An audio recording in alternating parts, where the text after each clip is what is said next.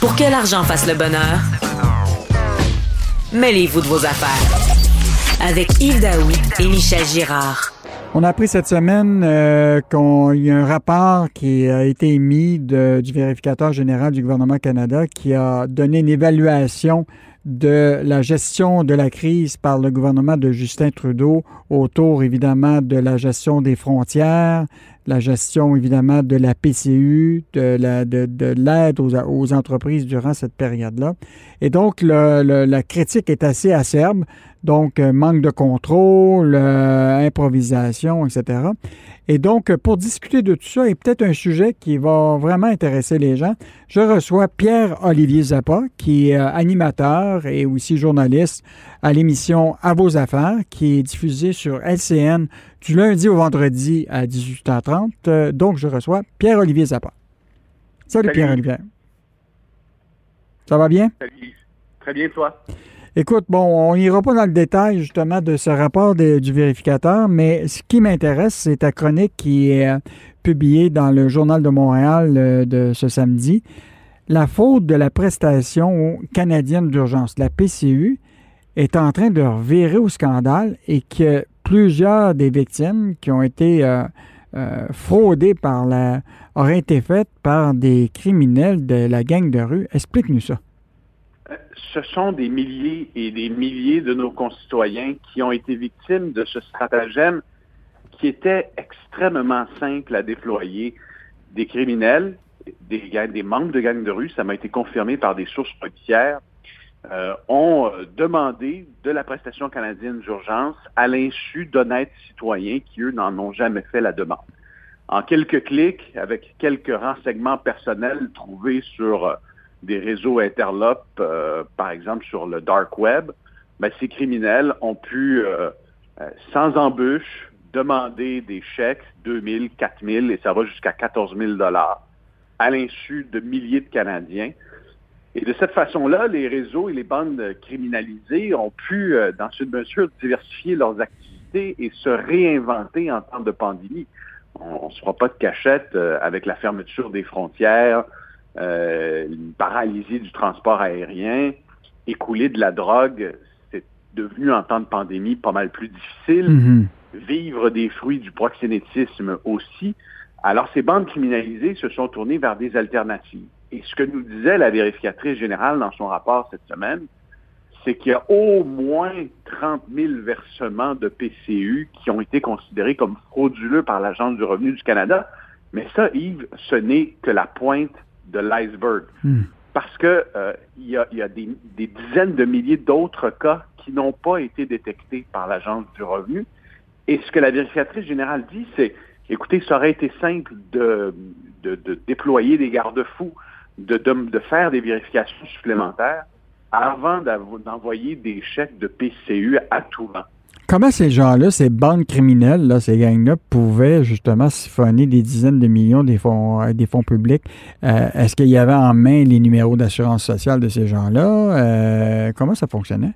C'est quoi le stratagème? Ah, ils, avaient, ils avaient des renseignements personnels de base, possiblement des numéros d'assurance sociale, qui leur permettaient de se connecter à ce qu'on appelle le portail Mon dossier de l'Agence du revenu. À partir de là, les fraudeurs et puis là, je suis en train de donner la marche à suivre, mais en même temps, ce n'est plus possible de le faire. Donc, voilà pourquoi mm. j'en parle. Euh, ces gens-là pouvaient euh, connecter un compte bancaire euh, qu'ils venaient d'ouvrir au compte mon dossier de l'Agence du revenu d'un honnête citoyen et ensuite faisaient une demande de prestation canadienne d'urgence. Comme la demande était automatiquement acceptée parce qu'il s'agissait d'une mm. prestation d'urgence, l'argent était immédiatement versé dans ce compte. Le fraudeur ensuite pouvait le retirer, pouvait le transférer dans un autre compte en crypto-monnaie, par exemple, pour hmm. faire disparaître les traces et retirer l'argent.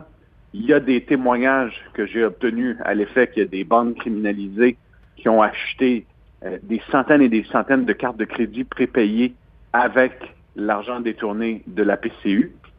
Donc, euh, c'était c'était relativement facile pour eux euh, d'opérer puis rapidement de siphonner des dizaines, voire des centaines de millions de dollars parce qu'on n'a pas encore l'évaluation exacte. Mhm. il, y a, différents euh, chiffres qui circulent. Probablement que d'ici un an, on aura un portrait plus juste. le centre antifraude, lui, me confirmait qu'il avait obtenu au moins 10 200 signalements euh, depuis le début de la pandémie de fraude à la PCU.